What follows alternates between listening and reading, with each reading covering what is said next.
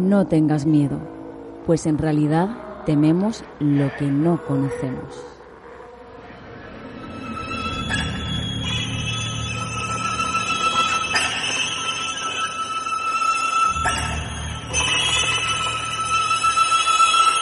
Es el momento de abrir en Onda Jerez Radio una puerta a lo desconocido.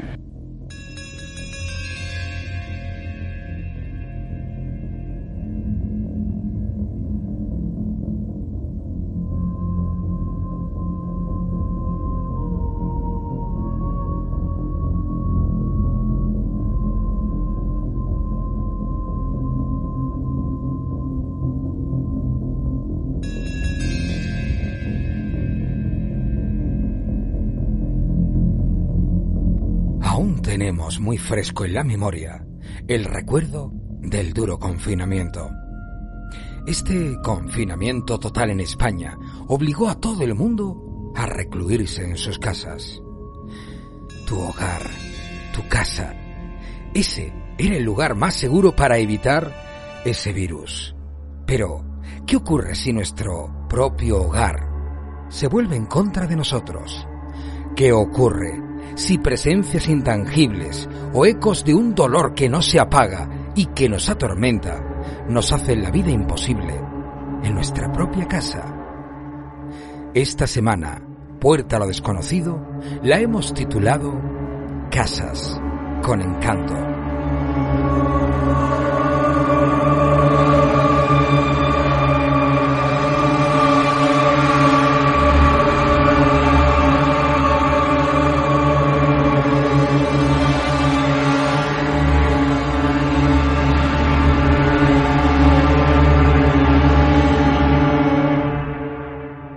Nos vamos a adentrar en esos hogares que parecen impregnados de una infección que no va a la sangre, pero que perturba nuestras vidas.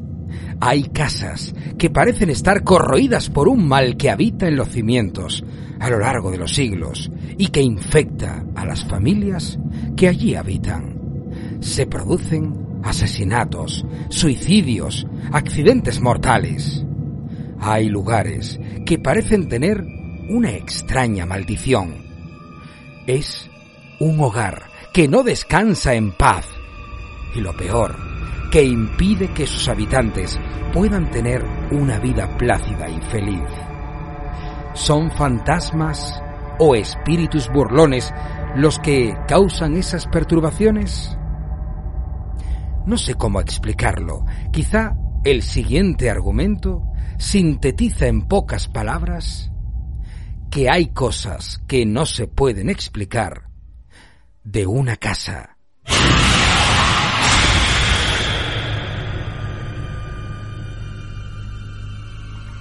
Algunas casas, igual que ciertas personas, delatan a primera vista su predilección por lo maligno.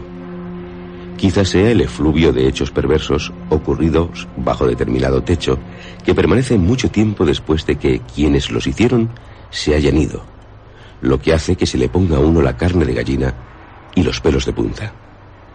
Algo de la pasión del ejecutor del acto y del horror sentido por su víctima entra en el corazón del inocente espectador, quien repentinamente se vuelve consciente de un hormigueo nervioso, de un escalofrío en la piel y en la sangre.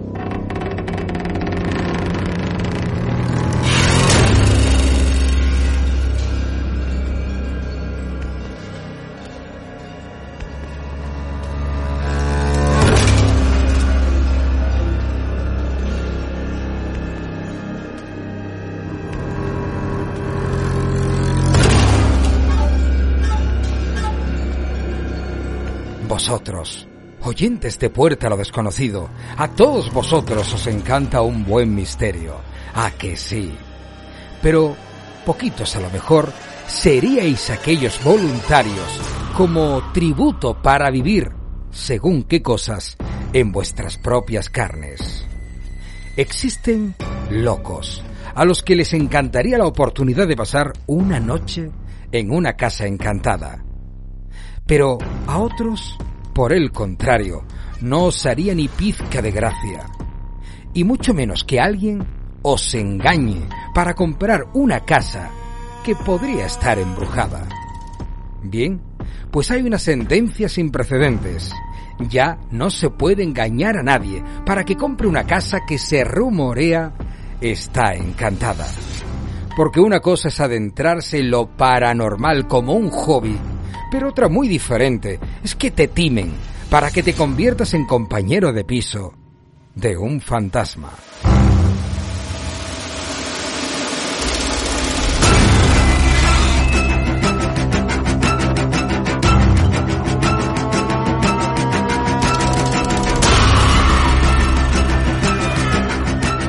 Y eso es precisamente lo que les pasó a una pareja norteamericana, Patrice y Jeffrey Stambowski, que se compraron una casa en Nyack, Nueva York, sin que nadie les comentara un pequeñito detalle, pero también crucial.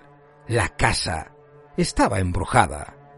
Su dueña anterior, Helen Ackley, estaba convencida que había fantasmas por todo el edificio pero no se le ocurrió mencionarlo a los nuevos compradores para no perder la venta.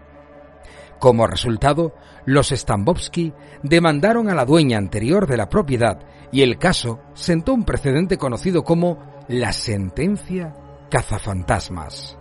El juez declaró que la casa estaba legalmente embrujada y que su estado paranormal debería formar parte de las condiciones para cualquiera de sus futuras ventas. Pero, ¿cómo se llegó hasta esa sentencia?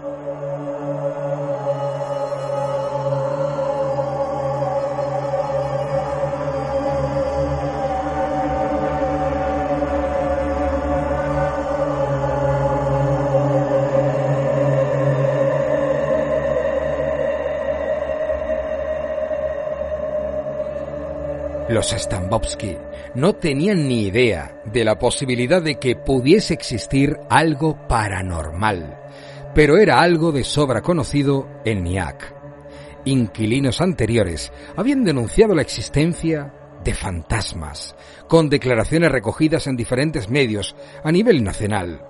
Es más, los Ackley, que vivían en la casa desde que se mudaron en 1977, habrían sido unos de los que habrían jurado que en la casa existía al menos un fantasma que habría permanecido en la casa desde la década de los 60.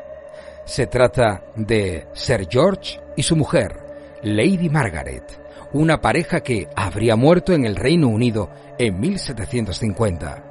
O al menos es lo que confirmó una vidente contratada por los Ackley en un intento de comunicarse con ellos. El hijo de Helen Ackley también habría confirmado la existencia de un tercer fantasma, un militar de la guerra de secesión, con el cual habría tenido un encuentro frente a frente. Según la propia Helen Ackley, los fantasmas se dedicaban a tener conversaciones en habitaciones vacías, cerraban las puertas con violencia, movían muebles. Pero les obsequiaban regalos a la familia. ¿Qué regalos? Sin embargo, algo cambió con el paso de los años, hasta el punto de que Ackley creía que la muerte prematura de su marido se había debido a la existencia de estos inquilinos fantasmas.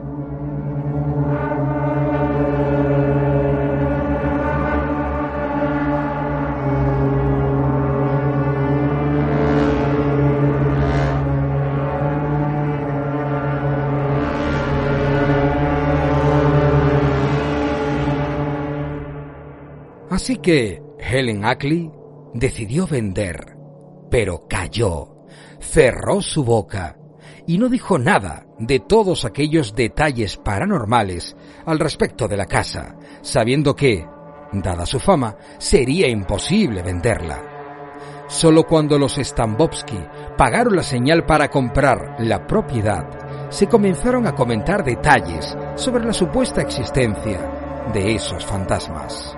Fue en ese momento cuando la pareja decidió denunciar a los anteriores propietarios por omisión de información.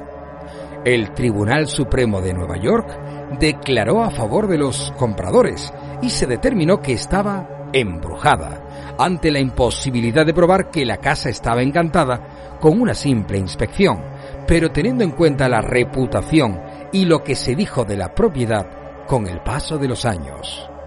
Lo curioso es que, tras la sentencia, los Ackley recibieron decenas de llamadas de compradores interesados en hacerse con la casa encantada, incluidos mentalistas o simplemente fans de lo paranormal. Y al final, Helen Ackley fue capaz de vender la casa.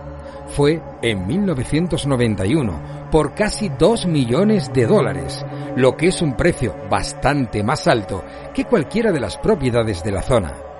Sin embargo, ahora podría haber otro inquilino en la casa.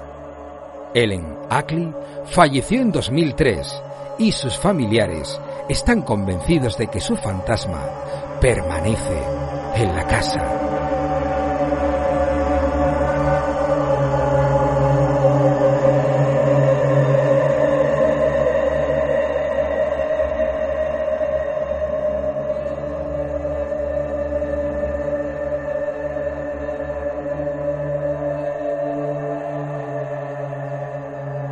¿Una casa tiene memoria? Buenas noches, Juan Antonio. Bueno, vamos a ver. Eh, la pregunta es un poquito así, dada a... No, no, no es una pregunta trampa, ¿eh? Te hablo De, de un hogar. ¿Un hogar tiene memoria de lo que ha sucedido en su interior? Mira, yo pienso que todo sitio donde viven seres humanos, los seres humanos somos energía pura y dura, puede llevar adicionalmente incluida esa vibración que esas personas emiten. Entonces, ¿qué pasa? Que donde, en una casa donde han vivido personas con una energía, llamémosle densa, una energía negativa, una energía tóxica, ¿qué ocurre? Que esa casa sí que se queda impregnada, eh, sus muros, sus paredes se quedan impregnadas de esa vibración. A mí me ha ocurrido muchas veces, Mercedes, ¿tú limpias las casas?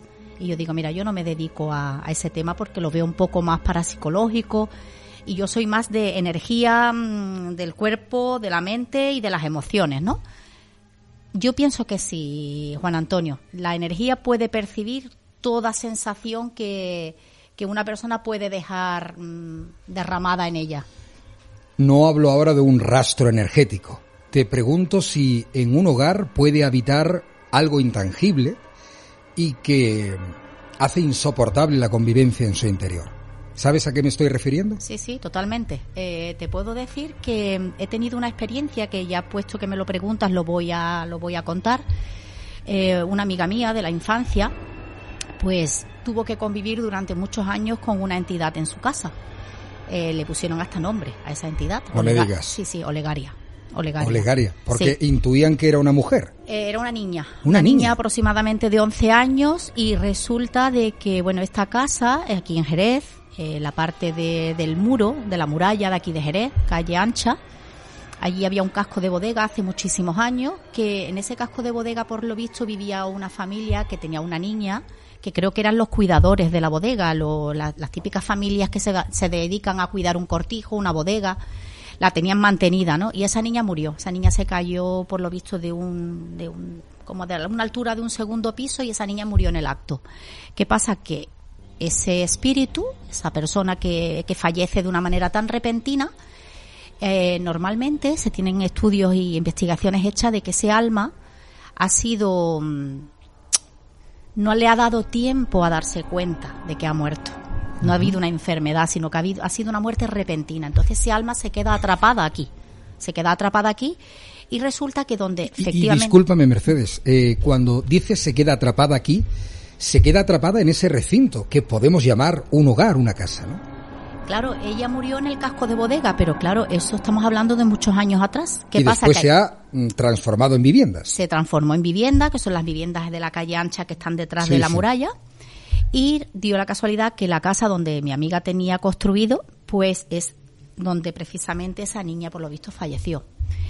Julio Marbisón, un periodista de televisión, eh, meteorólogo, estudiante de, parapsicología, muy amante de la parapsicología, creo que era parapsicólogo también. Sí, también, también. Lo tuvieron que llamar para que hiciera un estudio en, en la casa. Se dio cuenta cuando llegó que allí había una fuerza tremenda, porque en aquella casa las niñas de, de esta amiga, no quiero decir nombre, por si escucha el programa va mejor. Hombre, te la puedes traer un día y podemos tener con ella una, una tertulia y, y nos puede nos puede contar esa historia que me parece fascinante, claro. Sería espectacular porque ella vivió situaciones extremas, extremas porque bueno, desde que en la puerta de en el dormitorio de las niñas, ella tenía cuatro niñas, en el dormitorio de las niñas es donde estaba la puerta hacia la otra dimensión donde ese ser se quedó atrapado y que entraba y salía a su antojo. O sea, digamos, llamémosle como una especie de vórtice, ¿no? Sí, un vórtice, un vórtice, una apertura a otra dimensión, como igual que la película de Poltergeist, ¿no? Eh, resulta que por la, la, niña la veían, o sea, la llegaron a ver, mm, lo que es la figura, se veía perfectamente que era una niña, no se le veían los rasgos directos, la cara ni nada. Como un espectrograma, digamos. Sí, sí, sí, una sombra, pero se veía que era una niña y que hacía muchas travesuras. Ella nunca hizo daño a nadie, porque tampoco son seres que vengan a hacerte daño, pero sí que son seres que muchas veces juegan contigo. Ella es una niña, ella jugaba. Qué, qué, oportuno que este programa de Puerta a lo Desconocido se llame hoy Casas con Encanto. Y esta casa tiene un encanto que, no veas. Eh, de hecho, vendieron la casa porque no podían soportar. Aunque la niña tuviera buenas intenciones, no. No, se podía soportar, te deschapaban por la noche es una cosa horrible y si encima es un espíritu ya tiene que ser el colmo. Imagínate. Bueno, eh, acaban de escuchar la voz de Mercedes Garoz. Mercedes, bienvenida a Puerta del Desconocido. Muchas gracias, Juan eh, A ver, tú eres muy conocida aquí en Jerez, pero para aquellos oyentes que sobre todo nos siguen a través de Evox, preséntate. Bueno, pues nada, a mí la puerta que me abrió un poco al tema esotérico, no es esotérico porque yo me considero muy tierra, yo trabajo la medicina natural, soy naturópata como de profesión, pero luego sí que yo he derivado la naturopatía a una parte más mm, conectada con las medicinas naturales y energéticas. Eh, a raíz de despertar un poco esta curiosidad por, la, por el ser humano, pues me llevó al estudio del Reiki, soy maestra de Reiki y eso sí que me ha dado mucho, mucho conocimiento de, de sensaciones, ya no tanto parapsicológico, sino energético. El trabajar con energías de alta vibración, pues te abre una puerta, muchas veces yo pongo la palabra siempre la parabólica.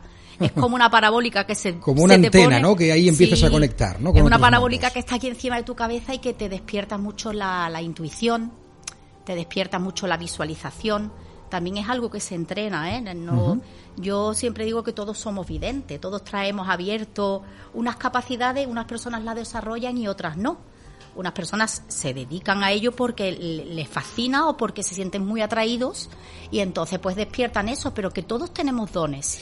Sin ¿Eh? duda alguna. Eh, Mercedes, un placer tenerte aquí pues y bienvenida a Puerta a lo Desconocido. a propósito, creo que te vas a llevar muy bien con este señor que está aquí, que es el que tiene el caché más alto de Puerta a lo Desconocido.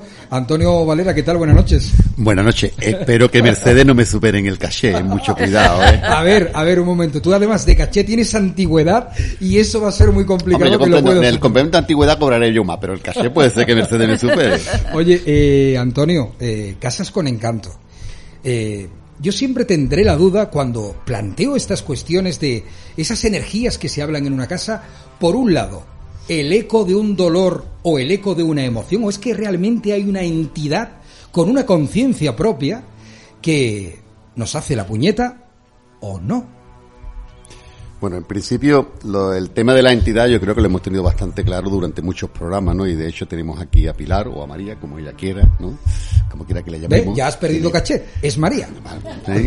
Bueno, ya César me quería llamar a Anabel, así que... que... nos ha demostrado fehacientemente de que existe, ¿no? De que hay personas, o sea, de que hay otras dimensiones las cuales nosotros no tenemos capacidad para verla, o yo, yo particularmente no tengo capacidad, no soy sensitivo en ese caso, ¿no? Y el tema del de la energía, yo de acuerdo con Mercedes en ese sentido, ¿no? Energía somos, nosotros somos pura energía. la prueba, la prueba está en que cuando tiene una parada cardíaca, vamos, una parada del corazón, lo primero que hacen es ponerte eh, el chispazo, el, chispazo o sea, para que él vuelva a tener energía. Eh, ¿Qué ocurre? Que muchas veces confundimos las energías, ¿no? Pensamos que la energía es lo que pensamos con la cabeza, con el cerebro, ¿no? Pero sin embargo, realmente está comprobado científicamente, por lo físico, que la, la energía que el corazón emana cuando tú tienes un sentimiento, cuando tú tienes un deseo, cuando tú tienes algo es cinco mil veces superior a la que puede generar tu cerebro. Con lo cual quiere decir que todas esas emociones, todas esas vivencias, todo eso, todo lo que ha ocurrido del, conjunto de personas que hayan vivido, mm, influencia tienen en la, o sea, queda vibración en la casa, queda vibración en el mm. aire. ¿no? María Eslava, ¿qué tal? Muy buenas noches. Hola, buenas noches. Tenemos la palabra la casa, que es femenina, y tenemos el hogar, que es masculino. ¿Con qué te quedas? Mm, Juan Antonio, esas cosas no se preguntan. Porque políticamente no es incorrecto, ¿no? Que te preguntes si el hogar o la casa. Un hogar para mí es un sitio dulce, maravilloso, donde la familia es feliz. Eso veo yo, bueno, siento como hogar. Mm. Algo donde tú estás bien, estás a gusto. La casa, puede haber muchos tipos de casa. Vale. Mm, ¿Te vale mi respuesta? Me, encanta, me encanta tu respuesta, muy apropiada. De hecho, me hace pensar la siguiente pregunta que te iba a hacer acerca de si hablamos de casas o si hablamos de, de un hogar. Venga, te lo voy a comprar. Vamos a imaginarnos un hogar dulce, maravilloso, que tampoco los hogares tienen que ser tan dulces, tiene que haber imperfecciones porque si no, qué aburrido, ¿no? Sería una vida perfecta eh, hogareña. Además que creo que es una utopía, yo creo que eso no existe, pero bueno, vamos a imaginarnos un hogar dulce. Eh, papá, mamá, hijos o mamá, mamá, papá, papá, da igual, bueno, da igual, ya sabes por dónde voy. Eh, un hogar dulce. ¿Puede existir una injerencia ajena a esos habitantes de la casa que sin embargo está dentro de la casa? Siempre, en un hogar o en una casa puede existir, eh, lo que hemos hablado antes, unas energías, ¿no? Unas energías que antes eh, han estado, han vivido ahí. Es que tú ten en cuenta que las personas que fallecen en las casas eh, se quedan unidas emocionalmente a, esa casa. Como ha dicho ella antes, en el caso de la niña, eh, falleció en el acto y el espíritu de la niña se quedó allí. Entonces esa niña siempre va a estar ahí, a no ser que alguna persona del tema paranormal, para psicología, llamémosle como, como queramos, la lleve a la luz, ¿no? Yo siempre he dicho en este programa que las personas que fallecen o por accidente o un infarto o similar... De forma brusca, ¿no? Y, y, cruel, si ocurre, en la, ocurre en la casa, ese alma está en esa casa, eso está claro. Gracias por venir, como siempre, María, a, a, Puerta a lo Desconocido. Eh, César Varela, ¿qué tal? Buenas noches. Muy buenas noches. Eh, Tú tienes una, una casa-tienda que esto es como tú entras aquí como un buen rollito, ¿no? Tu, tu establecimiento de la herradura mágica es como un hogar, ¿no? Hombre, después de 30 años convirtiéndolo en tu... En, bueno, aquí paso más tiempo muchas veces que en mi casa, casa. Por tanto, es mi segundo hogar, vamos a decirlo así. Mm. Aquí, aquí no hay una mala energía. Bueno, aquí no, en tu establecimiento no hay una mala energía, ¿no? Ni se te ocurre. No, yo te pregunto, a ver, qué ocurre. no lo sé. No hay mala energía. Tú podrías, a ver, pero espérate una cosa, ¿no sabes qué fue antiguamente esto? Oye, que este edificio es muy antiguo. Eh, sí, este edificio fue una compañía de seguro. Este local ha sido una tienda de ropa, una tienda de muebles, una tienda de regalo, bazar y juguete. Y ha sido sucesivamente cosas, pero te puedo asegurar que, que este lugar está limpio y bien. Vale. Eh, y de tu hogar, el conyugal, el familiar. ¿Ahí qué me dices? Oh, eso es divino, eso es fantástico. Yo, gracias ah, a Dios... tiene que haber algo raro. Yo, gracias a Dios, vivo en una de las casas más antiguas de Jerez. Eso te iba a preguntar, en una antigua casa palacio. En uno de los palacios más bonitos de Jerez de la Frontera, en el Palacio de Carrizoza. Metemos en internet el que no lo conozca y busque el Palacio de Carrizoza en Jerez de la Frontera.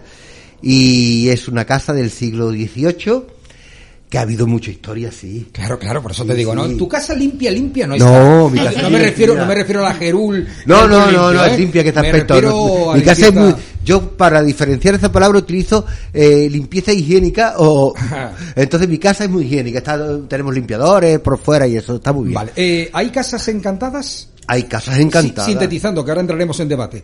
Pero hay casas con Sí, sí, hay casas y lugares encantados, indiscutiblemente. Vale. ¿Por sus habitantes o por lo que allí ha ocurrido? Por las dos cosas. Por las dos cosas. Por las dos cosas. Es decir, eh, hay casas donde la vibración es alta y la gente sanan y viven felices y es un buen lugar. Y hay sitios en donde la vibración es muy baja, por lo que sea, en donde puede haber entidades, que es otra historia también Sí, las casas encantadas existen. A ver las ailas, que diría aquel. Eh, José Guillén, ¿qué tal? Buenas, noches. Coge el micrófono, por favor. Buenas noches. ¿Cómo estás? Muy bien, encantado de compartir con usted este ratito. Ajá, eh, el placer es totalmente recíproco y, mutuo. Bueno, eh, ¿cómo te llamo? ¿José o José?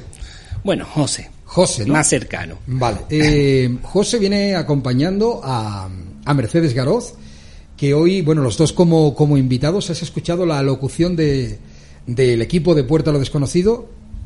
Tú eres vidente. Sí. Eres persona sensitiva, es decir, que tienes un contacto con el más allá. Constantemente. Constantemente. Constantemente. Vale. Por curiosidad, porque sé que dentro de- del mundo de la evidencia hay varios niveles, creo que son cinco, ¿no? Eh, Hay quienes los perciben, otros que los ven, otros que los ven y los escuchan.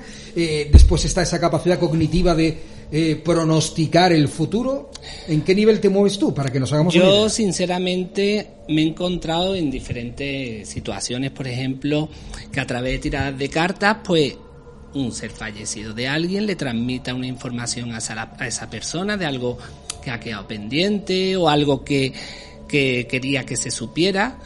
Igual como, por ejemplo, en una casa abandonada, en una iglesia, en cualquier sitio, estamos realmente rodeados por todos, por todos lados. Están por todos Por sitios. Cuando dices estamos rodeados, te refieres a, a almas de personas Claro. fallecidas, ¿no? Sí, sí.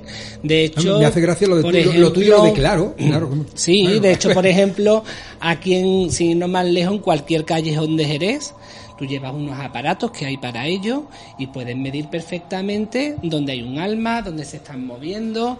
Por la parte de la catedral es brutal, las calles que hay llenas de, de almas, de energías de ellas. El barrio de San Lucas, San Marcos, yo es que no conozco muy bien todavía Jerez. Pues tú eres sevillano. Sí, sevillano. Vale. Y tan solo tienen que ir con unas máquinas por unos sitios para comprobarlo. ¿Y tú los ves? Siempre no se dejan ver. Eso de que vas constantemente por las calles o viendo a personas y le vas viendo la compañía que tiene al lado, eso no es real. No. Hay momentos en los que estás tú más sensible o entras en un sitio y los ves pasar por el rabillo del ojo o en ese momento esa persona sí lo ves que entras con, entra con alguien y desaparece. ¿Tú has visto muchos fantasmas? He visto bastante y también con los aparatos he demostrado a personas que no, no conocen el tema o no creen en ello a cómo comprobar de que eso existe. Eh, aquí tenemos a María que, que ella, mm, recuerdo cuando las primeras veces llegaba a contarnos sus historias eh, con ese contacto con, con el mundo de la parapsicología, eh, bueno, bastante afectada ¿no? por lo que le sucedía, por ese don o maldición, según se mire. En tu caso, por lo que veo, a ti te va la marcha. Quiero decir que te gusta. Yo es que como... Que te metes en casas abandonadas, Sí, sí, que como haces he investigaciones. descubriendo esto como algo normal, algo que he querido Acércate por favor al micrófono. como he crecido desde niño viendo esto como algo normal, pues solamente me he ido habituando, evolucionando, conociéndolo y, y hoy en día para mí el tema de ir a un sitio y crear un estudio paranormal es un hobby, es una satisfacción el saber que hay energías que están ahí Pero estancadas. cuando, pero cuando te topas con una energía, ¿no sientes miedo? ¿No te sientes mal? Sinceramente, hay veces, hay momentos en los que sí sientes porque son, energías con potencial fuerte que te intentan asustar, echar de un sitio. En las psicofonías, en el aparato radiofrecuencia te hablan a lo mejor eh, asustándote, impidiéndote que continúes con el estudio paranormal. Igual como en otras ocasiones te encuentras con almas de gente joven, de niños, de personas mayores y, y sencillamente te cuentan su historia. Por lo que veo, lo vives con mucha naturalidad. Sí. Una casa, una casa encantada, porque es de lo que estamos hoy debatiendo en Puerta a lo Desconocido, ¿existe como tal? Sí, muchísima, muchísima en cualquier casa que busquemos por el centro de Jerez o una vivienda nueva, eh, como Mercedes nos ha contado, en casi todas hay algo siempre. Eh, a mí me gustaría, si no te importa, José, preguntarte algo que me llama muchísimo la atención, ¿no? Eh, los dos somos personas sensitivas. Te escucho hablar y me das mucha mucha tranquilidad al, al ver cómo tú aceptas esto que Es tú cierto, tienes, ¿no? inspira como mucha y me da serenidad. mucha ¿no? dulzura, mucha dulzura. Entonces, José, me- tú has dicho una, una cosa que, que tú lo has vivido desde pequeño con naturalidad y se te ha ido desarrollando, no según van, van pasando los años. Pero claro, mm, ¿tu familia te ha apoyado a ti cuando tú has empezado en casa a decir la clase de persona que eras?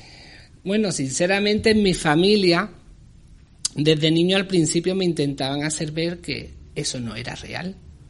Pero cuando yo lo iba demostrando, iba dando explicaciones, el qué estaba pasando, lo que veía y tal, pues ya llegó un momento en que llegó a, a verse y a darse cuenta ellos que era real, que era algo Nunca, normal. nunca te llevaron a un médico ni nada para este bueno, tema. hubo momentos que no me creían mucho, Pero de todas formas, por parte de la familia de mi madre, ya tenemos antecedentes de brujitas, de... Entonces como que todo está un poco conectado. Claro, que ya había antecedentes de la familia. Es que al, te escucho hablar con tanta serenidad, con tanta tranquilidad de tu niñez, cuando yo esto para mí ha sido una pesadilla. Entonces a lo que yo voy, entonces yo no lo he vivido como lo estás viviendo tú. Porque lo mío era médico, pinchazo, inyecciones, hospital, observación. Entonces te veo a ti que lo llevas con tanta naturalidad que, hombre, por eso he interrumpido el programa de las casas encantadas para preguntarte por qué me, me interesaba. No, yo es verdad que por parte de la familia de mi madre ya, ya había conocimiento de ello. Mi abuela se dedicaba completamente a las cartas, era muy... Claro, entonces ya venía de, venía de... Sí que es cierto que me intentaron, ocultaron durante mucho tiempo las cartas para que no las tocara, eso sí. Y también es verdad que cuando a mí me lo cuenta mi madre, mi tía, cuando yo era pequeño, ellas tenían la costumbre de jugar con las cartas en invierno en la mesa camilla y cuando querían saber qué, qué iba a pasar, una se iba al baño, otra a la cocina y la otra se quedaba. Y yo empezaba a decir con las cartas que habían quedado en la mesa algo que iba a ocurrir. Eso se me lo cuentan como anécdota. Claro, entonces es que tu familia es que, hombre, no es que mis padres actuaran mal, vamos a ver, ellos actuaron desde su conocimiento. Desde desconocimiento. De, ¿Sabe? Claro. Exactamente. Entonces, mm, mi madre, bueno, mi padre no vive, mi madre vive, pero lo hizo lo mejor posible. Pero es verdad que, claro, cuando tú te creas en un ambiente donde hay alguien ya que se dedica a eso, pues se vive de otra manera. ¿eh? También es cierto que hay cosas que, que ves y que prefieres callar y no, y no compartir. Yo he callado muchísimo durante muchos años. También es cierto que hay cosas que callas y que no, no le cuentas a todo el mundo. Oye, eh, Mercedes, ¿cómo te llevas tú con los videntes? yo con José, bueno, cuando llegó allí, además, yo siempre eh, le comentaba a gente, a mis pacientes, a mis clientas, ¿no? Le decía, este, este sitio, el, el multicentro donde nosotros tenemos nuestro negocio, Lancería 7, Tuvo su época de apogeo, fue un centro comercial muy novedoso cuando abrió hace muchos años. De hecho, ese local lo compró mi padre, montó un, ahí lo alquiló, montó un barecito, el sotanillo. Pero fíjate, cuando ya empezaron a hacer la transformación en calle larga y todo eso, ese centro comercial, al convertirse la calle larga en peatonal, ya se le puso la etiqueta de que se, iba a ir a pique. De hecho, los centros comerciales en Jerez, por lo menos en Jerez, prácticamente ninguno... Lo que es la zona centro, digamos, ¿no? Sí, los centros comerciales, como por ejemplo los Cisnes, Lancería 7, mm. el de Doña Blanca, algo ocurre que no terminan de... es un asunto de parapsicología, ¿no? De, de A ver, Yo quiero recordar que Jerez es histórico, es que esto lo mm. tengo que decir, porque el primer McDonald's en la historia de McDonald's a nivel mundial cerró en Jerez de la Frontera. Así es. Es que... Total. A ver. Lo he hablado muchas veces, ¿eh? de verdad. Tiene, tiene una causa. Sí, no, no, no. Pero Tiene una casa, A ver, es McDonald's, ¿eh? Sí, sí, no, sí, sí, sí. No, no, no. Pero vamos, tú estás en Estados Unidos, los estudios que hay sí, pero hay, para entregar una franquicia. Hay, hay una causa, ahí, hay, hay una ¿eh? causa y es la idiosincrasia del latino. Del, ¿eh? del latino, sí. Pero tiene que suceder en Sí, sí, claro que sí. Tiene que suceder en la calle. Claro, y te, y te explico por qué sucedió. O sea, el latino quiere llegar cuarto de baño con el coche. Su mayor posesión es su coche. Cuando un coche tiene un ruido, lo lleva, aunque te gaste 300 euros. Cuando tú tienes algo, te toma una pastilla sin saber lo que tiene, no va al médico para que te diagnostique. ¿Qué es lo que ocurre? McDonald's, calle larga, calle peatonal, difícil de llegar. Eso era un momento determinado. Tú sabes la de McDonald's, que hay un centro comercial con un parking, en con, una, con, una, zona de aparcamiento. En Madrid, por ejemplo, súper difícil llegar a algunos McDonald's. Gracias del latino, no te estoy hablando del latino, que esto a lo mejor en Madrid o en Sevilla no ocurre, pero que aquí, aquí en esta ciudad, pues sí ocurre. Vale. Cuarto de baño, coche en la puerta. Y si pueden meterla al lado de la bañera, mejor. Bueno, creo ¿Eh? que, que podríamos hacer, creo que también me parece que tenemos el récord del primer Benetton que se cerró en el mundo. Totalmente, que muy fuerte, ¿eh? Madre mía. En fin, estamos con el tema de la parapsicología, eh, de los lugares. Ya podemos hablar un día de las tiendas encantadas, las tiendas con maldición, entonces sí que eh, podríamos hacer. Pero volviendo al concepto que hoy tenemos de... A propósito, tu negocio va bien. Sí. No me mires así que tu negocio no, va a cerrar. No, no hay problema, gracias vale, vale. Eh, dime. No, no, yo estoy hablando, retomando el tema de las casas encantadas, hay que entender que el primer templo que tiene el ser humano es su casa. De hecho, en las civilizaciones antiguas, en Grecia, en Roma, en Roma era fundamental. Te está diciendo, no sé si estás mirando al lado, observa a tu partener de micrófono que está diciendo que no con la cabeza. Lo que pasa es que en la radio no se ve y yo tengo que verbalizarlo, pero... De acuerdo con tu... Acércate, acércate. déjame terminarla. Ya están los dos. Yo, para mí, el primer templo que tiene un ser humano es el cuerpo de la madre. Ese es el primer templo. Después, el que tú quieras. Vale. Eh, salvo la salvedad ese que es verdad que el primer templo donde tú resides es el cuerpo de tu madre, el primer templo eh, en las culturas antiguas, la civilización antigua, en Grecia, en Roma y sobre todo en Roma, el templo sagrado es el domus, la casa, el hogar. Por tanto, se tiene conciencia de que ese es el lugar más sagrado tuyo, que tú tienes que proteger, que tú tienes que tener limpio, que tus dioses tienen que estar allí venerados. Y esa tradición la hemos guardado nosotros siempre porque es raro la casa de cualquiera de nosotros que no tenga su símbolo sagrado, da igual cual sea, sea budista, católico, judío, tienes tus templos, tus símbolos sagrados, y si tú no eres de ninguna de esas religiones, tienes objetos sagrados para ti. Que eso es otra cosa curiosa. Dice, no, no, yo no soy religioso, pero eso, eso me trae suerte. Es decir, que tus objetos sagrados los tiene para ti. Entonces, es el lugar donde las energías más se centran y más se concentran. Y las emociones, que es verdad que no se habla nunca cuando hablamos de energías, no hablamos ni de emociones ni de, pensamiento. te voy a corregir como eh, tu compañero. Pero cuando hablamos de energías hablamos, eh, pero es que yo creo que es todo. Fíjate, si es que cuando hablamos de parapsicología, yo creo que lo emocional es va todo. intrínseco a, a, la parapsicología, al mundo, al mundo que no conocemos. La diferencia entre los animales en general y los seres humanos no radica en la inteligencia de los seres humanos, radica en la intensidad emocional que viven los seres humanos. Esa es la gran diferencia, ¿vale? Entonces, por tanto, cuando esa intensidad emocional, buena o mala, trasciende de nosotros, se quedan impregnadas en los lugares. Y es fácil eh, que cuando llegues tú a un sitio y dices, uy, repelús. Sí. o, oh, qué bien, ¿no? Y personas que te echan para atrás en el momento de conocerla, ¿eh? ¿eh? Pero una energía negativa. oye, incluso dice, oye, qué bien se está aquí, ¿no? Mm. O viceversa, y me da repelú. Y no le da repelú a uno, le da repelú a todos. Sí. Y no dice que bien está uno, sino dice que bien se está todos, salvo el que es diferente que a lo mejor es al revés. Sí, hay personas individuales que muchas veces salen del tiesto. Pero en general es verdad que las energías se impregnan, las emociones son fundamentales y por tanto los lugares quedan ya con esa esencia. Claro, ahí iríamos al principio de lo que comentábamos de qué hay en una casa donde suceden eh, sucesos paranormales. ¿Un eco de lo vivido o una entidad con conciencia propia que aun no siendo corpórea puede manifestarse de alguna manera? Que algún día volveremos a retomar el fenómeno poltergeist eh, que lo del fenómeno poltergeist siempre tendré la misma duda. ¿Son o pueden ser determinadas personas con su psique la que muevan objetos o es que hay ese ente inanimado? Pero volviendo al concepto, eh, eco, eco residual de una energía ya vivida, de una emoción que queda impregnada, por ejemplo, en una casa donde ha habido malos tratos. Eso no se pierde, ¿no?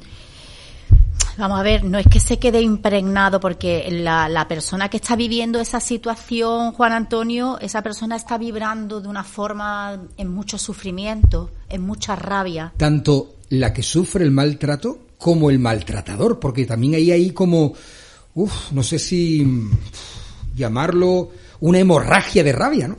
Claro, la rabia ahí está latente, está visible y yo, eh, como trabajo mucho con él, yo aparte de, todo en el tema de que me desarrollo a nivel profesional, uno de mis fuertes es la educación emocional, ¿no? Eh, yo la, lo acompaño con flores de Bach, las flores de Bach es, medicina energética y sí que mm, me he dado cuenta de que, de que podemos armonizar mucho una actitud, una emoción, porque las flores te van a ayudar a darle una vuelta a la tortilla. Yo hablo vulgarmente de que tú puedes estar lleno de rabia y te tomas unas flores, holly por ejemplo, para la rabia, para la ira, para el coraje, y esa emoción que tú sientes en primera persona tan intensa que te está rajando por dentro, te tomas las flores y es muy posible, muy posible porque mis 17 años de experiencia me lo ha dicho, de que en cuestión de media hora te tomas las flores de holly y tu vibración se modifica.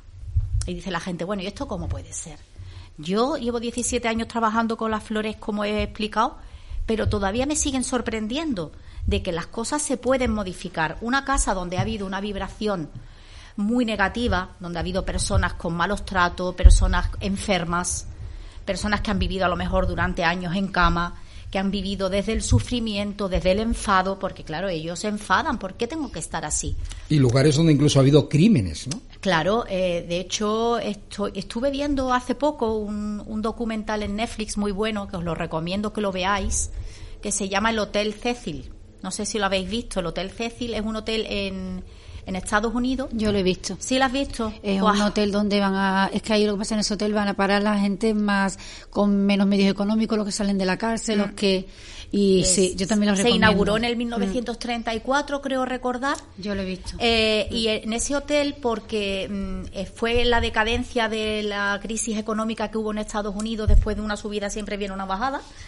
¿Qué pasó? Que ese hotel bajó los precios porque estaban en una crisis muy potente económica, ¿Qué pasaba? Que había una estación de autobuses al lado y una estación de trenes y la gente que venían de viaje donde iban al Hotel Cecil, que lo tenían además, estaba un hotel grandísimo, de los más grandes, 700 habitaciones. Y además que es un caso real, que no es que sea una, es un hecho real, ¿eh? Escúchame, el, documental mm. es documental serie, es una miniserie de cuatro o cinco capítulos. Yo Merece la pena, porque te da cuenta de que cómo puede haber esa vibración tan negativa en un edificio, y es porque hubo muertes, hubo prostitutas, mm. hubo mucha gente de la calle. Hubo miseria. Hubo miseria. Es que había una unión de todo, de todas las emociones, de, el que salía de la cárcel, el vagabundo que pedía limones esa noche podía dormir ahí. Es que era una, ahí había una mezcla de todo. Yo quería mm, hacer un pequeño inciso. Yo creo que cuando estamos hablando sobre el tema de las energías de las casas encantadas, de las viviendas, de las tiendas, de los hogares, el tema paranormal es muy diferente a lo que realmente esas energías que se impregnan en los lugares, en los edificios, por las vivencias ocurridas de las personas. Son cosas totalmente distintas. Pero al final, eh, si lo abordamos desde un punto de vista donde no podemos explicarlo científicamente, claro. ya estamos en el plano paranormal. Pero sí que es verdad que habría que diferenciar lo que yo comentaba un poco al principio, eh, residuo energético y entidad propia. Claro, porque las energías que se acumulan en un hogar, hay muchas formas de limpiarlas, tratándose la persona con terapias alternativas, con flores de Bach, también limpiando las energías del lugar, porque eso es súper necesario. Palo de santo, agua con vinagre, todas esas cositas. Spray, cascarilla, muchísimas cositas que hay. Mm. Pero eh, limpiar lo que es en sí, eh, digamos, de almas, de espíritu o entidades que se han quedado en un lugar es un plano totalmente distinto. Es que no tiene nada que ver. No tiene nada que ver. claro, a ver, aquí estamos. Porque la limpieza de hay que hablar de esa, la energía, digamos, del día a día cotidiano. Oye, que todos tenemos un mal día y hay gente con más personalidad y hay casas que están cargadas energéticamente por sus huéspedes. Pero después está lo otro. Los anteriores huéspedes que supongo se niegan a abandonar ese espacio que han habitado, ¿no? Sí, Cuando tenían, una, tenían un cuerpo físico. Normalmente es como habéis comentado, es porque alguien se ha ido sin aceptar la muerte o sencillamente le ha quedado algo muy importante por hacer o ha habido un asesinato o ha habido algo bastante grande que hace que esa persona se retenga ahí y se quede ahí. O familiares que también lo retienen en, muchos casos son la propia familia la que retiene al espíritu. Ahora, ahora hablaremos de eso. No, con respecto a lo que ha hablado Mercedes, con el tema vibracional de las flores de Bach, eh, yo quisiera hacer simplemente un inciso, porque habrá quien piense que eso puede ser un efecto placebo. Y yo lo que le diría que las flores sostienen vibración y te cambia la vibración del cuerpo, y no tienen ningún efecto placebo. Y si quieren probar eso, no hay mejor manera que probarlo en un animal, en un perro, en un caballo, en un gato. O sea, ellos no entienden. Ellos no tienen el concepto de me he tomado esto, me va a curar.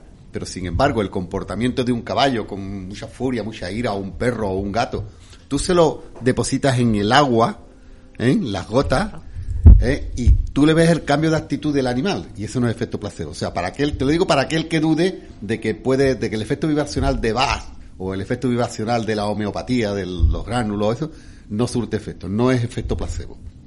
Lo puede probar tranquilamente. Sí, totalmente, estoy de acuerdo contigo porque precisamente eh, mi perro es un perro chitsu muy pequeño pero muy dominante. Es muy autoritaria, es una perrita. Yo le echo flores de vaca en el agua y yo noto perfectamente como ese afán que tiene ella de, de acaparar la atención de dominar, porque hasta para hacer pipí tiene que coger por el sitio donde ella quiere coger y además si tiras de ella se te queda como una pegatina en el suelo. Y digo, esta perra le tengo yo que, que cambiar y llevo una temporadita ahora, eh, de vez en cuando cojo y le añado flores, pero ahora me he puesto seria. He dicho, voy a ponerle flores. Efectivamente está mucho más dócil, la estoy llevando mucho más libre y me doy cuenta de que ahí el efecto placebo no, no existe. Y en un bebé tampoco, que eh, también funciona. A ver, una, una, pregunta muy rápida porque vamos a irnos momentáneamente a Gijón con nuestro buen amigo José Ángel Sanfrutos. Pero ¿todos creéis que hay casas con, con fantasmas? Sí. sí. Todas las casas tienen, tienen, tienen, ¿Hay alguien que discrepe? No.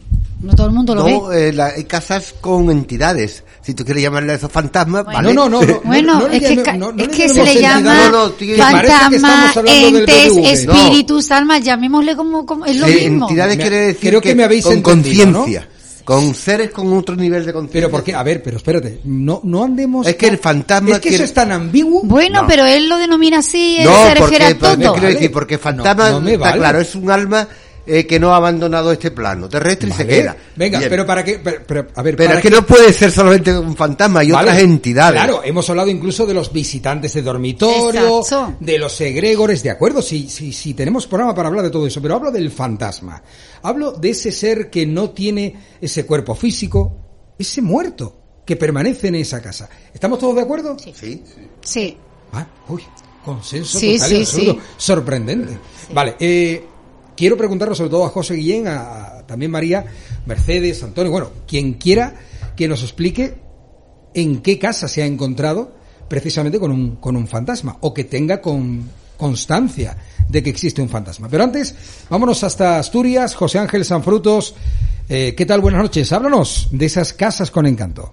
Pues muy buenas noches, Juan Antonio. Vámonos hasta Hospital de Órbigo, un pueblo eh, atravesado por un río de ese nombre, Órbigo, que quizás puede que algunos oyentes del programa eh, de Puerta lo Desconocido sepan que ahí fallecieron en un autocar que cae a él 49 personas, 45 de ellos niños. Bueno, íbamos eh, camino de un camping con alforjas y en bicicletas, hace ya unos tres añitos. A lo lejos se pueden ver las chimeneas de la antigua fábrica cerrada, eh, que era una azucarera. Y a su lado edificios contiguos, pues en ruinas, ya no, ya no hay nada de todo lo que allí hubo. Bueno, íbamos a atravesar este pueblo, gran parte, pues eso, está deshabitado, eh, para buscar un camping. Pero vemos, eh, nos encontramos con este edificio y como no, pues entramos en él. Bueno, en las cuatro primeras plantas no hay absolutamente nada, está totalmente vacío, faltan desde los grifos a las puertas, a las ventanas. Pero en la última no sucede lo mismo. En la última eh, que entiendo que eran desvanes, pues nos encontramos, fíjate, camisas tiradas por el suelo de aquellas, de aquellos picos tan pronunciados, pantalones de aquellos que recordarás se llamaban de, pata elefante, y revistas, revistas de principios, mediados de los años 70. Incluso hay alguna libreta de algún niño del año Jesús Vallejo, eh, del año 1968, escolar. Bueno, eh, al entrar en una estancia de estas, eh, pues ahí parece que se han quemado hasta troncos de madera, hay muchas más revistas de estas, hay más ropa tirada, hay algún pájaro que otro por allí muerto. Y me llama la atención porque en el alféizar de la ventana, por cierto, la única ventana que sí tiene sus ventanas sin cristales, pero con sus ventanas para cerrar correspondientes, la única de todo el edificio, eh, pues en Alféizar, como decía, hay una revista, eh, Reader Digest, puede que recordéis, esa revista creo que es americana. Eh, en este caso era del año 1965, estaba, parecía que estaba allí colocada. A lo lejos, bueno, a lo lejos no, a los mismos pies del edificio, pero lo que se veía por la ventana eran campos de, no sé si eran de maíz, en este caso. Bueno, cojo la revista, la parte de abajo se queda pegada a una baldosa, la de arriba, bueno, me agradó ver imágenes de, de los años 60, publicidad, eh, coches, y decido llevarme esa revista. Pero, pero sucede, sucede algo, Juan Antonio.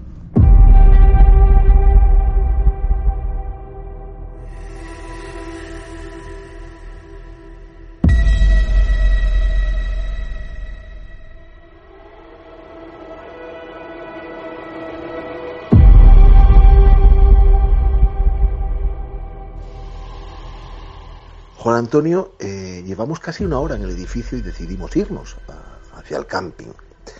De la que marchamos se escucha un golpe y decido, decido ver para, para rabieta de mi compañero eh, de dónde viene ese, ese ruido.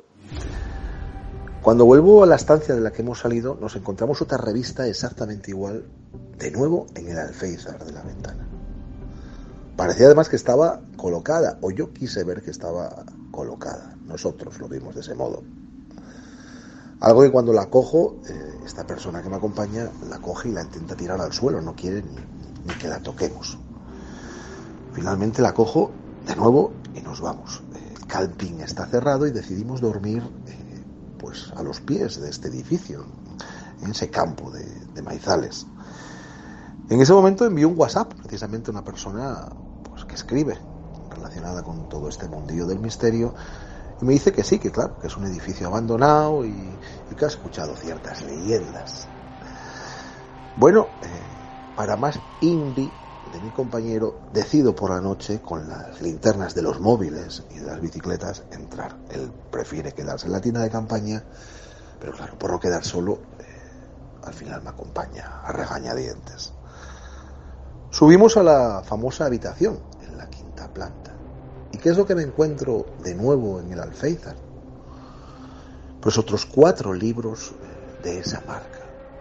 Cuatro libros que junto a los otros dos que habíamos cogido son los seis que tengo ahora mismo en una, en una estantería de casa. Bueno, esto pone muy nervioso porque teníamos la certeza de que además nadie había entrado. Pero ¿en qué reparo, Juan Antonio? Pues eh, me doy cuenta que era la única habitación del edificio, como habíamos dicho, que tenía ventana. Y que si desencajábamos ligeramente la ventana de una piedra que a veces la sujetaba, golpeaba una balda que, arriba, que había arriba. Y si nos apartábamos hacia atrás podíamos ver que había pues como 10, 12 revistas más de esa colección. De tal modo que al golpear esa balda, esas revistas poquito a poquito iban cayendo. ¿Dónde está la magia de toda esta historia? Pues, realmente no hay ninguna, porque al final desapareció cualquier encanto. Pero es curioso porque esta persona que hemos citado antes, este escritor, cuenta esta leyenda en un libro de misterios de casas encantadas en esta provincia. Lo que no cuenta, evidentemente, es el desenlace final que habíamos averiguado que hacía que aquella casa pues careciera de, de ningún misterio. Juan Antonio, equipo oyentes, gracias, muy buenas noches.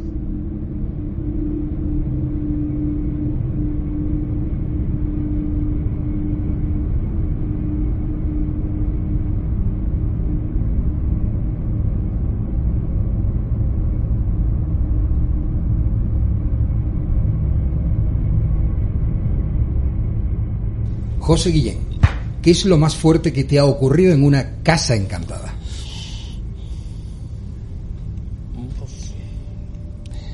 Pues una historia, lo último así más fuerte fue una historia en, en una casa cortijo abandonada que hay entre, entre Rota y Chipiona. Se llama, tiene nombre, La Julia. La Julia. La Julia, se llama La Julia. Eh, una vez en una exposición de Javier Varela en Rota, con unos amigos me hablaron, pues mira, hay un cortijo, una casa cortijo abandonada en unas tierras entre Rota y Chipiona, San Lucas, muy bonita, y pasamos y la verdad que era preciosa porque era como una casa árabe, medio destruida, pero... O sea, estamos hablando, pero, abandonada, ¿no? Abandonada, sí. Además, eh, a pie de carretera Era al entrar en una zona de cultivo que no había nada en ese momento, solamente la arena movida y lo que tenía eran trozos de tejados rotos, pero vamos, que estaba en, se veía eh, que era una construcción como árabe muy bonita. Y nada, estuvimos allí y volvimos otro día con los aparatos y tal y fue pues un poco peculiar porque en todo momento hablaba una mujer, lloraba, que tengo un, programa en, en, YouTube, un directo que hice, lo hice en directo, está, está grabado en mi canal de YouTube, y se escuchaba en, en el aparato de radiofrecuencia a una mujer llorar constantemente, llorar constantemente y, y hablaba de que, de que estaba esperando a su amado, a su amado, eh, que estaba, eh, hablaba de que había una mujer que cuidaba con ella, que tenía muchos guardianes, verdad que la máquina eh, mostraba diferentes alturas y, tamaños de personas que habían por allí, que se veía que podían ser perfectamente hombres y mujeres, dos mujeres más bajas. Se escuchaba en, ese, en esa radiofrecuencia esos llantos, el decir esas cosas, y, y nos contaba en ese estudio paranormal como una historia de amor, como si ella estuviera allí vigilada por unos hombres y, cuidada por una mujer. Y que allí iba su ser amado, su pareja en busca de ella. Y hablaba algo de una corona, una corona. Luego con el paso de los días estuve investigando en internet y la casa, la finca se llama La Julia, fue construida para la amante del duque de Montpensier de Sevilla y, fue construida eh, por el que hizo el costurero de la reina de Sevilla, que de hecho la casa, el exterior es muy similar, muy parecido. Y cuenta en internet de que él le construyó esa casa, que ella vivía allí y que él iba allí a compartir sus momentos de su relación oculta con Era su amante, Y se llamaba Julia. Y de ahí que se llama La Finca La Julia. y es curioso, pero ella en el, en el mismo estudio paranormal nombra su nombre. Yo me llamo Julia, estoy aquí, viene mi amado, estoy con una mujer, muchas lágrimas, llorando. Pero eso es una, auténtica película, ¿no? Quiero decir, es una trama de... Sí, una historia de amor que, que es perfecta para una telenovela, vamos. ¿Y te has encontrado en alguna situación de rechazo en que la entidad de, de, alguna forma te ha mostrado que no te no te quería en ese en ese lugar. por ejemplo, en, una iglesia, una capilla del siglo XVIII que hay en, el pueblo este tan conocido aquí de la sierra, Grazalema. En el monte no hay una, una iglesia, una ermita del siglo XVIII derruida que tiene mucho verde. Sí, eh, arriba de Grazalema por la zona izquierda, me imagino, en la que tú dices, hay sí, hay una semiderruida prácticamente también ya. Mm. Pues ahí también hice un estudio paranormal, también en directo, porque yo todos los vídeos paranormales los hago siempre en directo. Y, ahí, por ejemplo, había una entidad que era un hombre y eh, apuntaba en todo momento en, lo que era el altar, la zona del altar, en el suelo, como si estuviera tumbado y es una aparata, es un aparato, un, medido, un, detector de, de, energía, lo vas pasando por la zona y te va avisando donde hay un, alma, una presencia, y tú lo vas moviendo y te muestra el tamaño que tiene, de dónde puede estar. Bueno, y allí había uno tumbado y al poco tiempo, cuando pasamos al altar de la izquierda, que estaba lleno de, de estampas, de velitas que ponía la gente, ahí en la radiofrecuencia ya sí que empezó a decir que no pasáramos, que no, no continuáramos, que no fuéramos y, y lo que no quería es que era, era un tono, ¿Era un tono imperativo? Sí, sí, totalmente. Además, agudo y, con, con, carácter, con carácter. Y se escuchaba perfectamente. Iros, pero con, con carácter. Es que, claro, para ello supongo que las personas que acceden a un lugar de estas características son como invasores, ¿no? O o curiosos.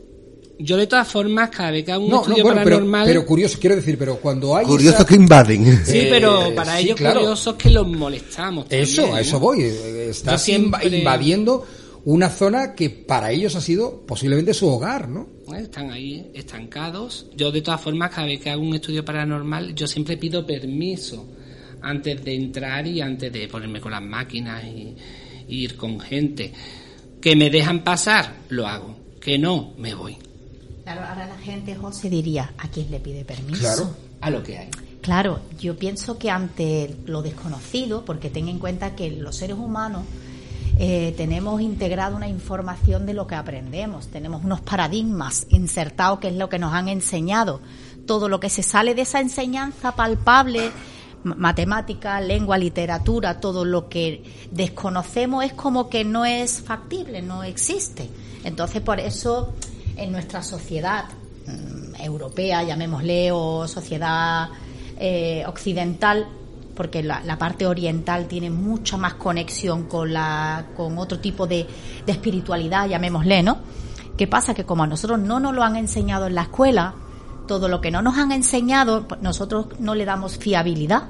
Entonces, en este tema yo me he dado cuenta a lo largo de los años que mm, nos tenemos que informar. La persona que no se sienta atraída, bueno, pues que se quede ahí y que siga con su rumbo, pero personas que vamos despertando conciencialmente, porque se trata de eso, de, estar abiertas conciencialmente y darle eh, la posibilidad a cosas desconocidas que te vayan atrayendo, ve investigando, ve descubriendo y métete de lleno en ello ¿Qué pasa? Que tú dices, ¿a quién le pides permiso? Pues le pides permiso a la energía que hay allí, con respeto. Eh, pero, a ver, ¿esa energía tiene conciencia?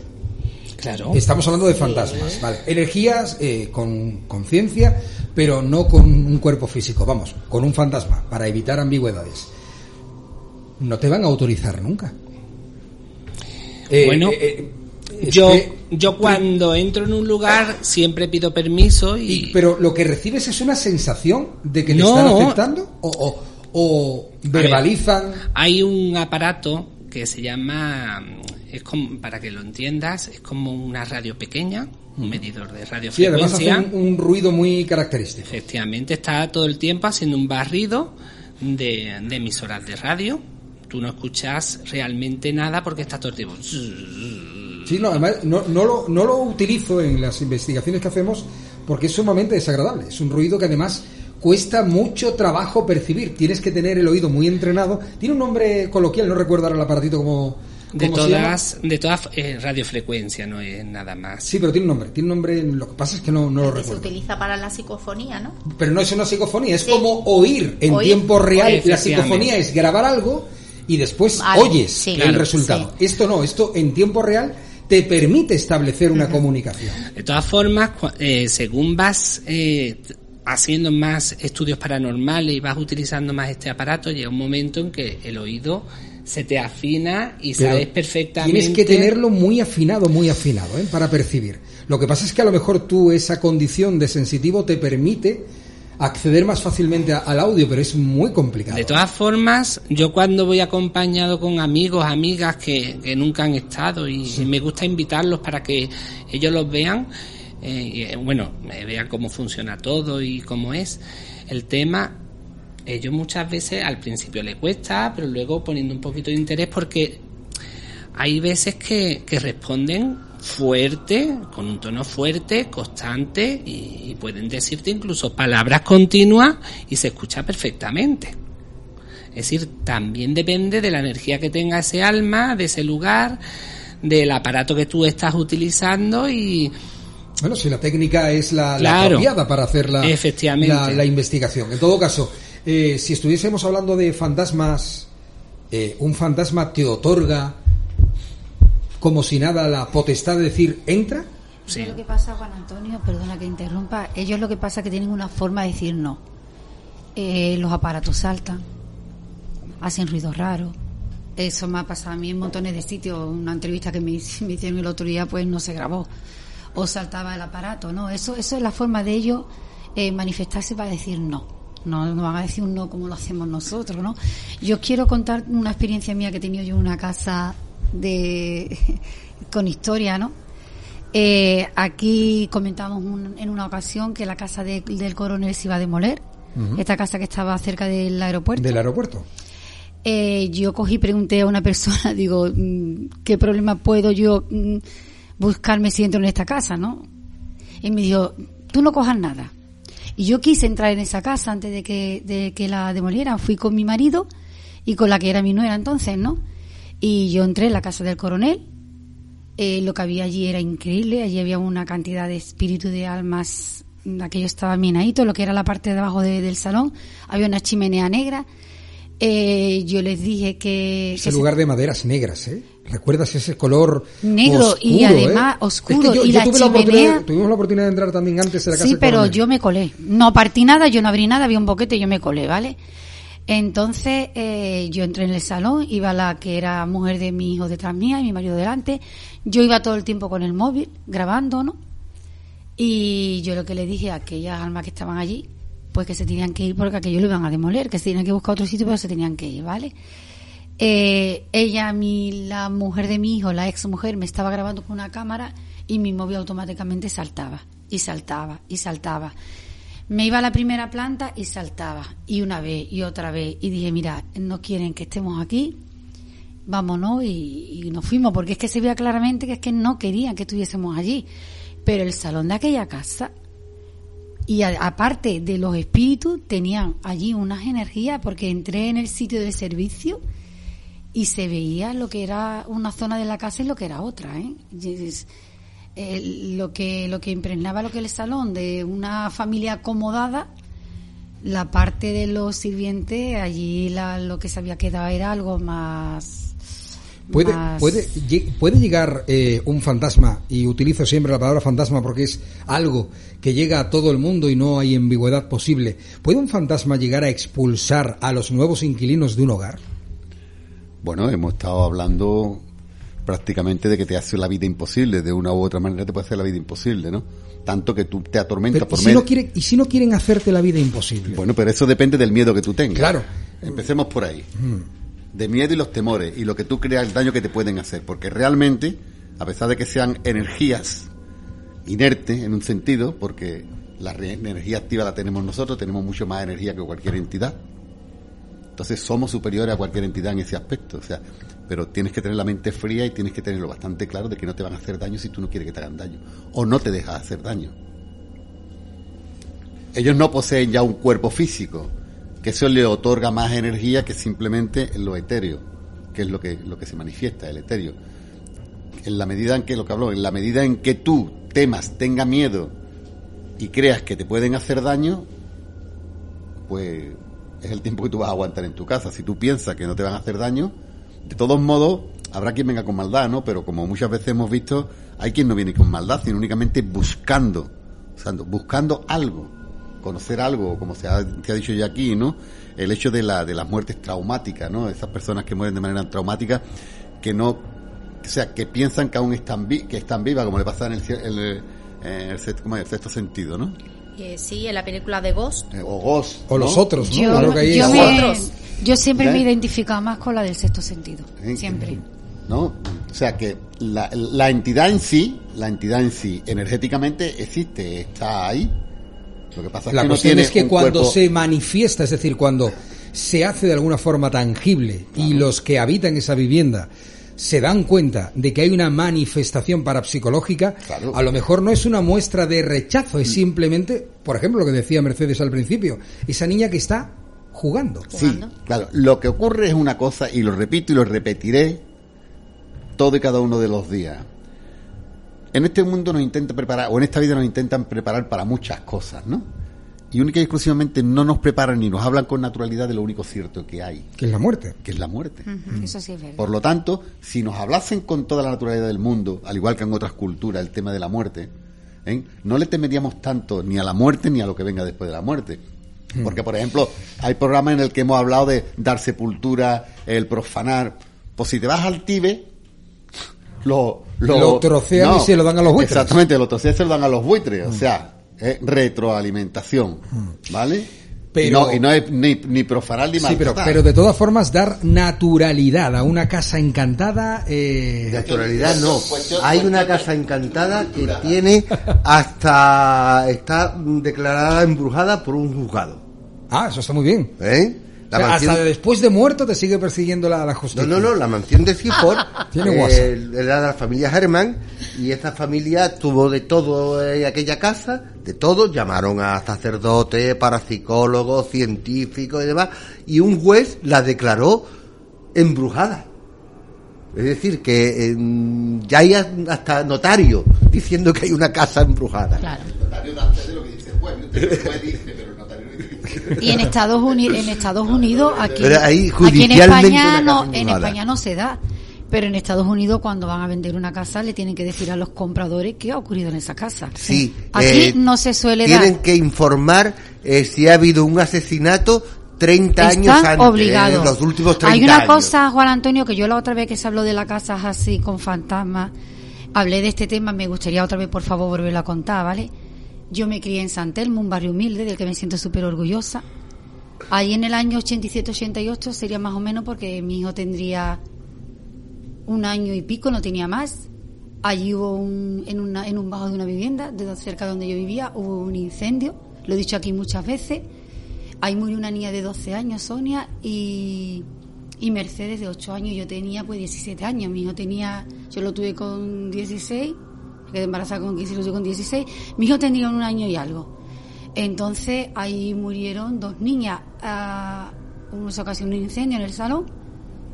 Yo vi a todo fuera, bueno, eso no lo voy a repetir porque hay familias que seguramente que pueden escuchar este programa, pero Sonia murió dentro de, de la casa, ¿no? Es verdad que yo con 17 años eh, pasé muchas veces por, esa casa y Sonia la vi muchísimas veces asomada a la ventana de su habitación. Fue la única que murió allí, porque la otra salió, la, otra salió, yo la vi en la calle, pero murió en el hospital, ¿no? Estuvo en la UCI y al final falleció. También falleció una señora de la quinta planta de un infarto.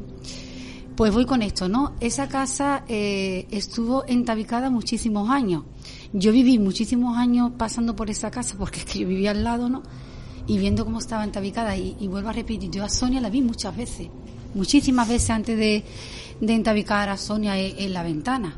Con lo cual se quedó ahí el Se quedó ahí, se quedó Sonia, se quedó ahí. Entonces te cuento, esa casa eh, la pusieron en venta, porque a esa familia eh, le dieron una casa, pues, el ayuntamiento frente del hospital, ¿no? Yo, esta, esta familia, si me está escuchando, le mando un beso enorme, porque, bueno, éramos vecinos, nos criamos juntos y, y esta tragedia, pues, pues se sufrió, ¿no? En, colectivo con los vecinos que habíamos allí.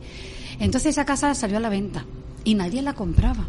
Esa casa nadie la compraba, pero muy fuerte, ¿eh? En el 2008, un matrimonio con tres hijos la compró yo ya no vivía allí, pero mi madre seguía viviendo. Y me llamó mi madre, vente para acá, que otra desgracia ha ocurrido en la misma casa, en el año 2008. Vivió un matrimonio con tres hijos. Uno, si no recuerdo mal, de 8 años, uno de 19 y uno de 16.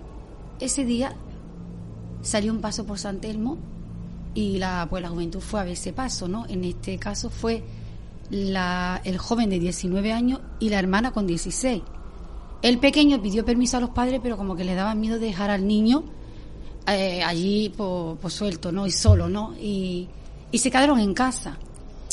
Un fuerte hagas a, un vecino que, que, entraba por la vivienda, por el piso, porque eso era un bajo, pues le llamó la atención y abrió la puerta que estaba encajada y se coló. Se encontró muerto en el cuarto de baño a los padres no más de 40 años. En la habitación del crío, yo este niño estuvo en casa de mi madre porque era amigo íntimo de mi sobrina, este niño parece que lo estoy viendo. Sonaba un tambor de Semana Santa en la habitación. Este vecino entró y estaba el niño en la cama, lo cogió, lo sacó para afuera porque tenía un hilito de vida. En la misma escalera lo pusieron a llegaron las ambulancias, Estás hablando, perdona, del mismo hogar donde años mismo antes hogar, del mismo hogar, habían muerto esta casa Juan Antonio estuvo cerrada muchísimos años porque nadie la quería comprar. Y yo no te estoy hablando de una leyenda que me hayan contado, de una historia de... No, te estoy diciendo que yo lo he vivido. Ese incendio, yo cogí a mi hijo de mi casa y me fui para la calle porque parecía que, los bloques, uno pegados con otro, iba a salir ardiendo. Yo, yo con mucho miedo desperté a mi familia y cogí con mi hijo y me fui a la calle. No se veía, ¿eh? Era un, un humo blanco que no se veía. Pero esta familia, como económicamente estaban mal de dinero, compraron la casa. Compraron la casa sabiendo lo que había ocurrido allí, ¿vale?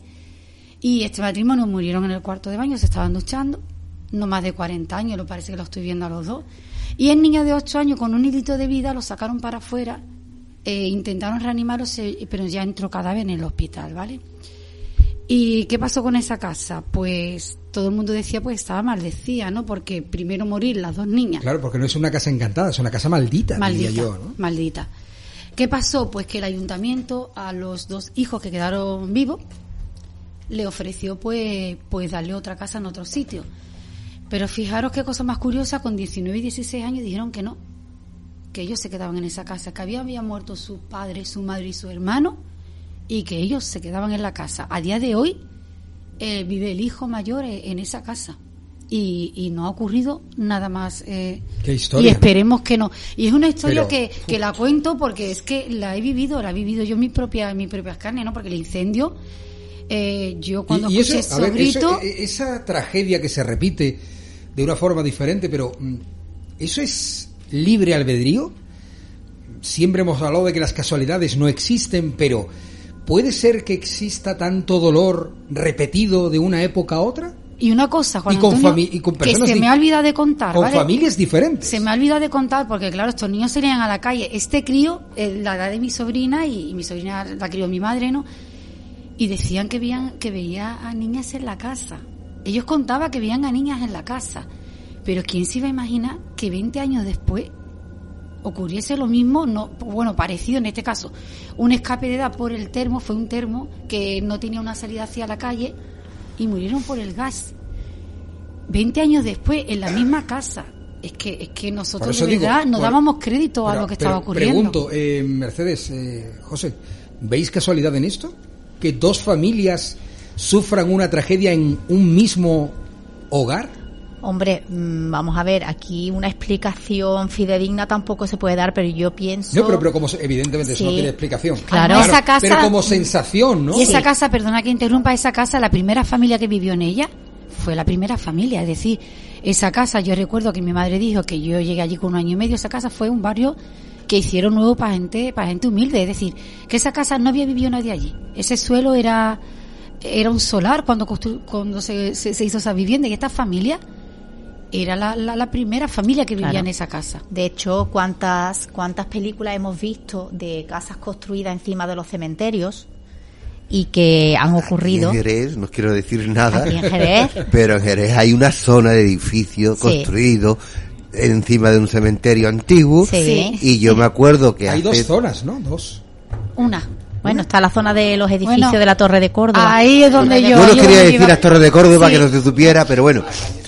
Yo me acuerdo que hace 30 años, cuando yo empezaba aquí en Jerez con, la, con el negocio y demás, venían mucha gente de Torres de Córdoba a contarme mm, que, veían, que sentían, que aparecían cosas, que había claro. de luces, aquello era continuo, no ocurrió desgracias, salvo que pusieron todos los pan en aquella zona y se, se hizo incómodo vivir ahí, pero pero, visiones, sensaciones y, miedo pasaron mucha gente de ahí. Pero ya lo hablamos en el programa de profanadores de tumba, es que yo fui a aquel cementerio y ahí se veían los huesos, se veían los pelos, es que se dio un trato inhumano a ese cementerio, ¿eh? No, que el, queda no se puede probar, pero queda en entredicho que si, si es efectivo el traslado de todo y cada uno de los restos enterrados allí. Mm. ¿Vale o no? Eso, porque eso hubiese sido un gasto inmenso para la, la, inmobiliaria, ¿no? Entonces quedan entre ellos, no quiero decir ni sí ni no, ¿no? Esos son comentarios que ha habido. Entonces que incluso que se quedaban restos allí, ¿no? Claro que sí. Que se quedaban restos allí estaban los dos cementerios, estaba lo que es el cementerio católico y el cementerio protestante, o sea, mm. el protestante estaba donde estaba el, parque de los escados católicos hoy en día, esa zona, y el, el, resto, pues lo que dice, lo que decía César, ¿no? Eh, no, no solamente Torre de Córdoba, Torre de Córdoba, edificio Marga, Cádiz, Granada, todo, toda, toda aquella zona. ¿no? Eh, vamos a ir cerrando ya, pero eh, un poco lo que hablábamos de ese hogar, ese hogar encantado, ese hogar maldito. ¿Tienen relación las dos tragedias en dos senos de dos familias diferentes? ¿Qué pensáis? José, Mercedes. En parte todo apunta que sí. Todo apunta que sí, porque son dos hechos muy, muy dolorosos, muy trágicos. Pero eso sería cuestión de, un estudio del lugar, porque muchas veces eh, compramos una casa y edificamos una casa sobre un terreno donde han pasado 20.000 viviendas anteriormente y han pasado también situaciones trágicas. Pero y- aquel lugar, no allí no hubo vivienda. Eso eran las playas de San Telmo. Es decir, aquello era agua, como un charco. Pues le llamaban las playas de San Telmo. Entonces, allí no hubo ninguna construcción ni nada anterior a, a- a esas viviendas. Es decir, que fue solamente una zona donde se construyó esa vivienda. Exacto. Es que yo digo porque yo era vecina del bloque de al lado y lo vi, lo viví todo, lo viví, lo, lo viví en primera, bueno, no en primera persona, vamos a llamarlo en segunda persona. Hombre, todo apunta a que sí, que debe ser algo...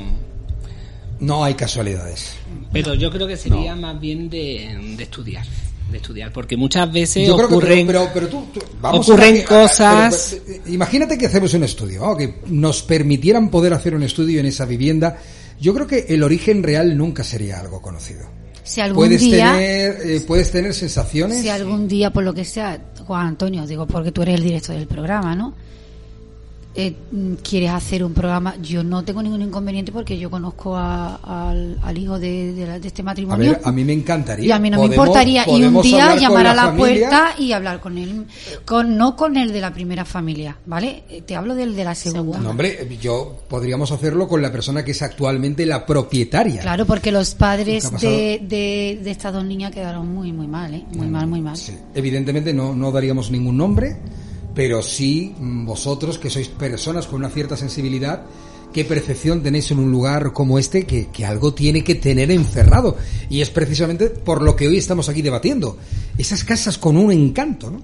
Eh, Juan Antonio, una, bueno, eh, una cosita que quería comentar eh, referente a esto, porque esto da juego a muchísimos programas. No te preocupes que volveremos a hablar de Sí, casas con A encanto. lo mejor no, no mm, refiriéndonos a casas encantadas, pero sí a zonas de poder, ¿no? A zonas donde hay una energía muy determinada. Por ejemplo, ayer casualmente, porque las cosas muchas veces te llegan porque te tiene que llegar esa información en ese momento.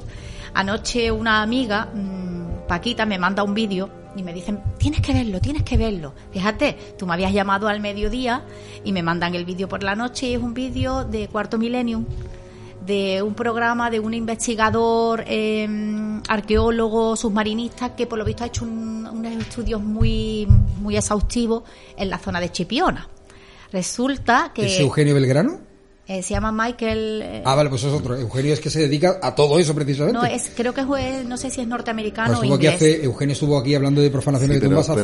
pero habla de un, buce- Ah, habla de, pues. habla de una- un buceador, ¿no? Sí, Sí, es que Eugenio es que también es, bu- es que coincide, también es ¿verdad? Que buceador. coincide con es todo que lo que estás Eugenio es diciendo. buceador. Es por eso verdad, digo, Es que Coincide. resulta que anoche me pongo a ver el vídeo y me quedo porque yo voy mucho a Chipiona. Tengo, Bueno, José tiene casa allí también. Y yo, yo me encanta Entonces Chipiona. Chipiona tiene algo muy poderoso. A las personas que somos sensibles, eh, energéticamente hablando, no porque yo vea muertos ni mucho menos. o- que estaría bien que los vieras también. bueno, no lo sé, a lo mejor alguna vez se despierta, pero vamos, yo prefiero estar tranquilita como estoy, ¿eh? A mí que me dejen.